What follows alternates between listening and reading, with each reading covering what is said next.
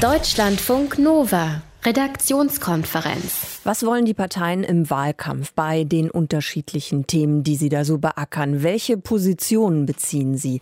Das gucken wir uns ja seit gestern an bei Hielscher oder Hase am Morgen und abends in der Redaktionskonferenz.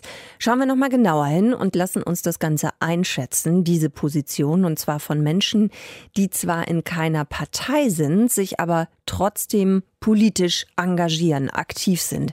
Das erste Thema, nicht das erste, aber das erste, das wir behandelt haben äh, gestern, war ja die Geschlechtergerechtigkeit.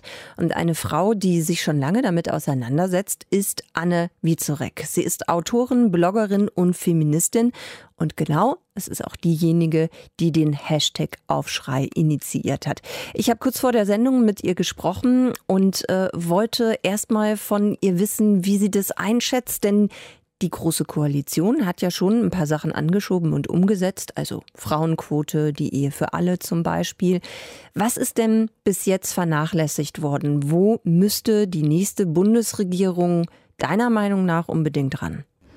Ja gut, also davon mal abgesehen, dass jetzt das Thema Frauenquote oder auch zum Beispiel das äh, Gesetz für die Lohngerechtigkeit noch nachgebessert werden sollten, und das haben ja auch einige Parteien in ihren Programmen drin, finde ich ganz, ganz dringend und wichtig, dass äh, endlich auch das Thema Gewalt gegen Frauen sich nochmal genau angeguckt wird. Also zum Beispiel dann die äh, Frauenhäuser und Beratungsstellen, die es diesbezüglich gibt, dass erstmal dieses Beratungsangebot und dieses Hilfeangebot weiter ausgebaut wird und auch finanziell gestützt wird. Also die meisten Frauenhäuser, die krebsen ja jedes Jahr rum, um dann wieder die Förderung zu kriegen, um überhaupt weitermachen zu können und müssen dann immer noch äh, in der Regel ganz viele Betroffene ablehnen. Also da ist der Bedarf einfach wesentlich größer als das, was abgedeckt werden kann.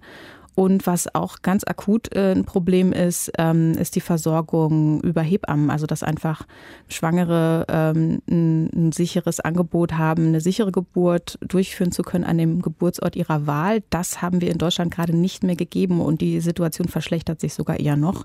Und da ist gerade seitens ja, der Regierung oder auch anderer Parteien jetzt noch nicht so viel äh, gelaufen. Und da ist auf jeden Fall dringender Handlungsbedarf zum Beispiel. Hm. Ähm, wenn du jetzt gerade den Beruf Hebamme ansprichst, ist es ja äh, auf eine spezielle Art auch ein sozialer Beruf. Ähm, siehst du da eigentlich auch noch Handlungsbedarf, also generell in diesem Bereich da nochmal anzusetzen, also dass soziale Berufe aufgewertet werden, auch von der Bezahlung her? Absolut. Also das spielt da mit rein, dass generell soziale und, und Pflegeberufe ähm, immer noch nicht so wertgeschätzt werden in unserer Gesellschaft, wie es eigentlich notwendig wäre. Und das hängt eben auch damit zusammen, dass äh, diese Berufe vorwiegend von Frauen ausgeübt werden. Also da merken wir dann, wie struktureller äh, Sexismus so am Werke ist. Also dass diese ähm, Berufe extrem belastend sind, ähm, schlecht bezahlt sind und äh, in der Regel diejenigen, die sie ausüben, dann auch nicht mal mehr im Alter äh, komplett absichern können. Und da muss natürlich auf jeden Fall angesetzt werden. Und das ist auch ein Punkt, wo du sagst, da merkt man einfach, wie schwierig das ist, äh, Job und Familie miteinander zu vereinbaren? Das spielt da auch mit rein, klar. Also ähm, wer jetzt einen Job hat, wo du nicht abgesichert bist, obwohl du eigentlich Vollzeit arbeitest, vielleicht sogar noch Überstunden und dann aber gleichzeitig auch äh, dir gerne den äh, Wunsch erfüllen möchtest, eine Familie zu haben, äh, die ernähren zu können, aber auch Zeit vor allem für die zu haben, dich um die kümmern zu können und einfach auch das Leben genießen zu können mit einer Familie, das spielt da natürlich auch mit rein, ganz klar.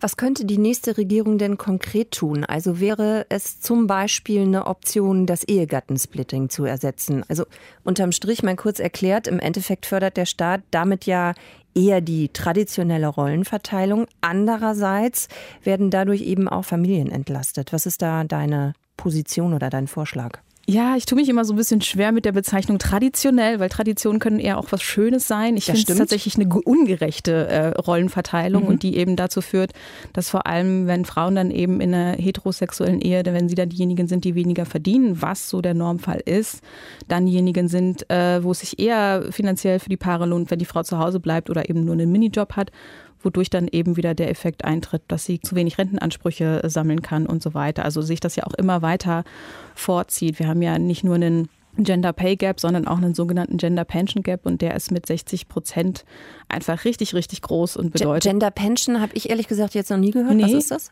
Also der beschreibt einfach die Lücke, die bei der Altersvorsorge bzw. bei der Okay. Altersabsicherung besteht. Also dass Frauen in der Regel, im, also im Schnitt 60 Prozent weniger Altersabsicherung haben als Männer. Mhm. Also einfach nochmal äh, richtig krass betroffen sind von dem Risiko der Altersarmut. Aber trotzdem noch mal zurück auf die ursprüngliche Frage. Also Ehegattensplitting ersetzen, wäre das eine Option, wo du sagst, gute oder schlechte Idee? Nee, Ehegattensplitting finde ich, muss auf jeden Fall abgeschafft werden. Äh, da gibt es ja auch einige Vorschläge dazu bei den Wahlprogrammen, das wirklich abzuschaffen und dafür ein anderes Steuersystem, was dann Individualbesteuerung heißt, durchzusetzen und dann eben aber noch zusätzliche äh, Optionen zu schaffen, wodurch dann eben Familien, gerade eben auch Familien mit Kindern, dann nochmal extra gefördert werden können.